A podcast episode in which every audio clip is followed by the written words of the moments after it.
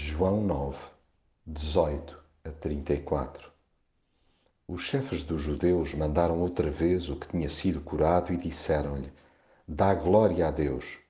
Nós sabemos que esse homem é um pecador. Se é pecador ou não, isso não sei, respondeu ele. O que sei dizer é que eu era cego e agora vejo. Tornaram a perguntar-lhe: Que é que ele te fez? Como é que te abriu os olhos? Já vos contei como foi. Mas vocês não acreditaram em mim, respondeu ele. Que mais quereis ouvir? Será que também querem ser seus discípulos? Há pessoal tão obstinado que, por mais extraordinária que seja a transformação que Jesus opera na vida de alguém, é incapaz de festejar o que de bom sucede aos outros.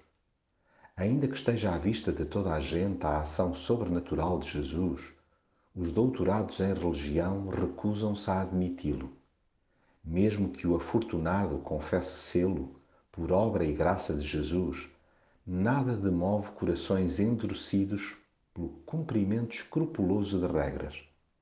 A cegueira é de tal ordem que encostam à parede qualquer pequenino e, se necessário for, o respectivo agregado familiar. Ostracizar alguém ou ameaçar fazê-lo porque se deixou tocar e transformar por Jesus é cruel e inaceitável. Infundir o medo não é próprio de quem diz amar a Deus.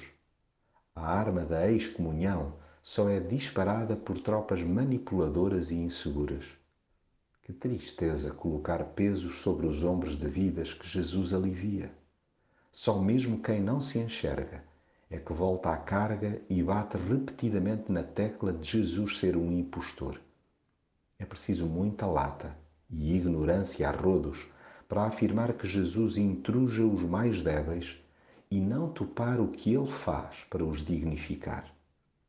Evite despender-se energia com pessoas que se iriçam e rosnam em circuito fechado com o jeito de Jesus agir.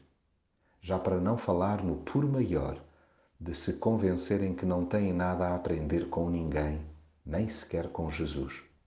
Assim, em primeira e última instância, testemunhe-se o amor desmedido de Jesus sentido na pele e ache-se encanto em ser acusado de ser seu seguidor. E mesmo que se seja colocado de parte, jamais se deixe de constatar com simplicidade: se esse homem não viesse de Deus, nada podia fazer. Expressemos a nossa devoção àquele que não para de nos maravilhar. Amemos a sua pessoa em vez de embarcarmos na cantiga dos teóricos da fé.